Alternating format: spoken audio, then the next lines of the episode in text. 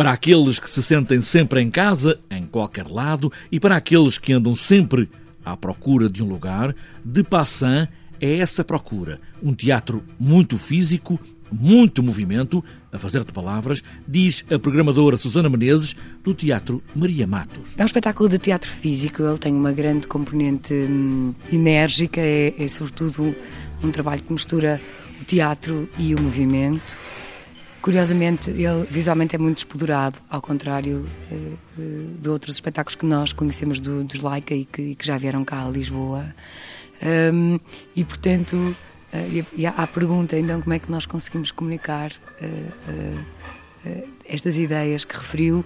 É porque, de facto, os elementos que são utilizados e que são convocados para este espetáculo têm uma grande representação simbólica. Com poucas ideias cênicas, conseguem chegar a muitos lugares imaginários. Socorrem-se de muito poucos elementos cênicos para nos fazerem sentir, ora eh, sozinhos, ora acompanhados, ora uh, numa casa que é de todos, ora na procura do que é o lar para cada um de nós. E durante este processo de procura.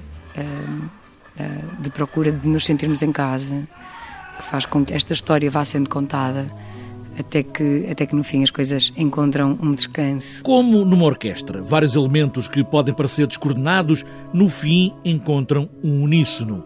Um lugar em grande escala, mas que chega a todos, é um espetáculo para crianças, pré-adolescentes. O mesmo é dizer para toda a família. Tem um lastro bastante largo, Uh, portanto, tem um espectro, chega, chega desde os mais pequeninos até aos, aos mais crescidos, com eficácia, sobretudo porque usa, uh, um, um, usa dispositivos com os quais o público se relaciona muito facilmente. Como podemos sentir-nos em casa, em qualquer lado, ou sempre à procura de um lugar onde seja a nossa casa?